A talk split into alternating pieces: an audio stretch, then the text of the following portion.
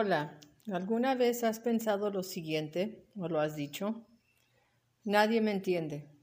Es como si llevara el peso del mundo a mis espaldas. Estoy agotada. O lo único que hago todo el día es llorar. Todos necesitamos recordar nuestros sentimientos. Este es el primer paso para nuestro bienestar y felicidad. Solo reconociéndolos podemos controlarnos manejarlos y solucionar la situación eh, que los está provocando. Inteligencia emocional se refiere a la capacidad de las personas para reconocer sus propias emociones y las de los demás, discriminar entre diferentes sentimientos e etiquetarlos correctamente. También para utilizar información emocional para guiarnos en el pensamiento y la conducta y poder ajustar estas emociones y adaptarlas al ambiente en que nos encontramos o ayudarnos a lograr nuestros objetivos. Cuando estamos emocionalmente molestos, solemos decir que no podemos pensar bien.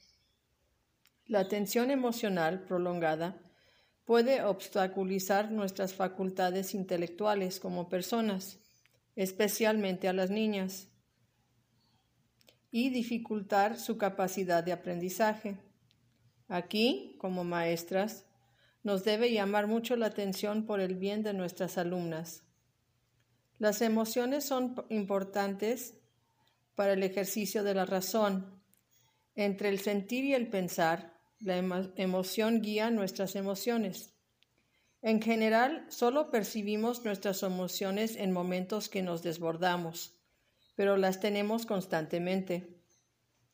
Todo nuestro pensamiento, comportamiento social y personal está orientado a mantenernos dentro de los límites de nuestra zona de confort emocional y vivirlas.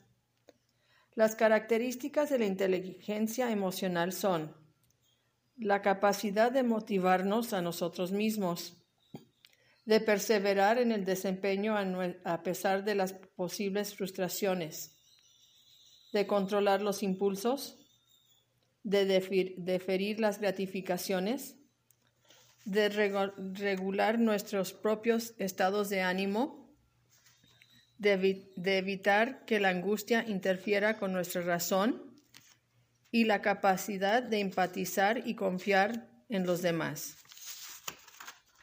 Existe una diferencia entre la eh, inteligencia emocional de hombre y de mujer. Un hombre con inteligencia emocional elevada muestra lo siguiente. Los hombres suelen ser socialmente equilibrados, extrovertidos, alegres, no tímidos. Se comprometen con causas y son responsables. Mantienen una visión ética de la vida y son afables y cariñosos en sus relaciones. Se sienten a gustos con sí mismos con sus semejantes y con la sociedad en general. Tienen una gama amplia de intereses, son ambiciosos, productivos, predecibles y tenaces. Las mujeres con una inteligencia emocional elevada muestran lo siguiente. Las mujeres son energéticas y expresan sus sentimientos. Tienen una visión positiva de sí mismas. Para nosotras, la vida siempre tiene un sentido somos abiertas y sociales. Expresamos nuestros sentimientos adecuadamente, sin arranques emocionales que después lamentamos, y soportamos bien la tensión. Hacemos rápidamente nuevas amistades. Somos alegres, espontáneas y abiertas a nuevas experiencias. Raramente nos sentimos ansiosas, culpables o nos ahogamos en nuestras preocupaciones. Somos capaces de expresar claramente nuestros pensamientos y tenemos un abanico amplio de intereses estéticos e intelectuales. La inteligencia emocional se puede dividir en dos áreas. La primera, inteligencia interpersonal, que es la capacidad de formar un modelo realista y preciso de uno mismo, teniendo acceso a los propios sentimientos y a usarlos como guías en la conducta. Segunda, la inteligencia interpersonal, que es la capacidad de comprender a los demás, qué los motiva, cómo operan y cómo relacionarse adecuadamente. Es la capacidad de reconocer y reaccionar ante el humor, el temperamento y las emociones de los otros. Está asociada con la empatía y la capacidad de entender cómo se sienten y piensan los otros. Se puede aprender a regular las respuestas emocionales. Algunos psicólogos sostienen que no existen emocionales positivas ni negativas. Estas emociones son consecuencia de la respuesta de la persona ante una situación. Unas emociones son útiles y traen beneficio. Si nos ayuda a relacionarnos con el mundo que nos rodea, con los demás y con nosotras mismas, es adaptiva y será una emoción efectiva. Un mal humor puede tener utilidad. El enojo, la melancolía y el miedo pueden llegar a ser fuentes de creatividad, energía y comunicación. El enfado puede constituir una fuente de motivación. El hecho de compartir la tristeza puede hacer que las personas se sientan más unidas. La gente puede sofocar sus emociones, especialmente las negativas eleva su ritmo cardíaco.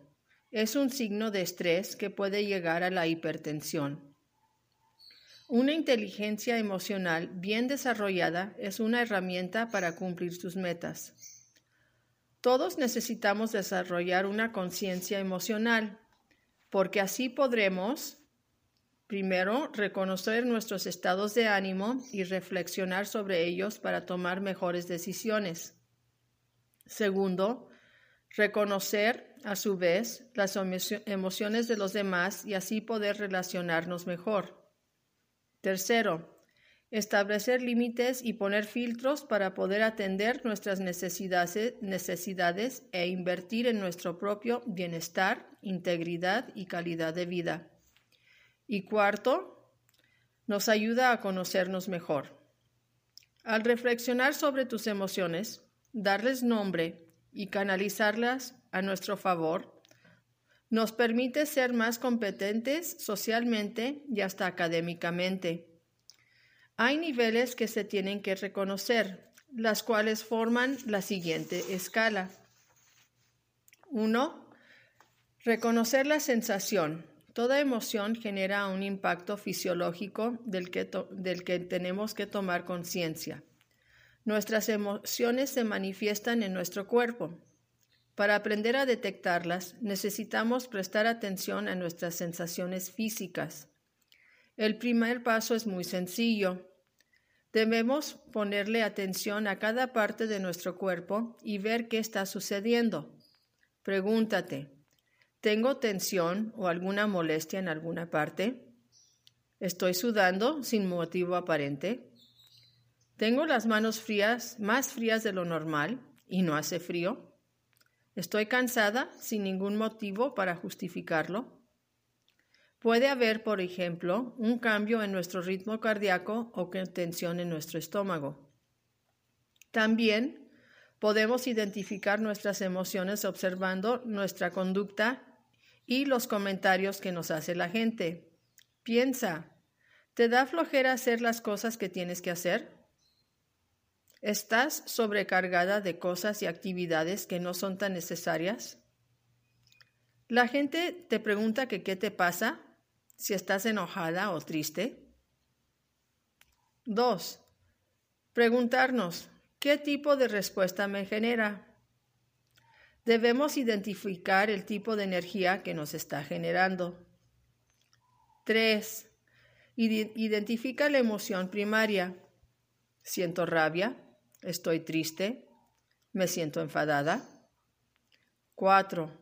Pensar cuáles son las emociones detrás o combinadas con esa emoción primaria. Esto requiere mayor profundidad, delicadeza y valentía. Aceptar nuestras emociones negativas no es sencillo. Tras la tristeza puede haber frustración, rabia o decepción. Tras un enfado puede haber un dolor persistente por algo no conseguido, algo perdido o algo no resuelto.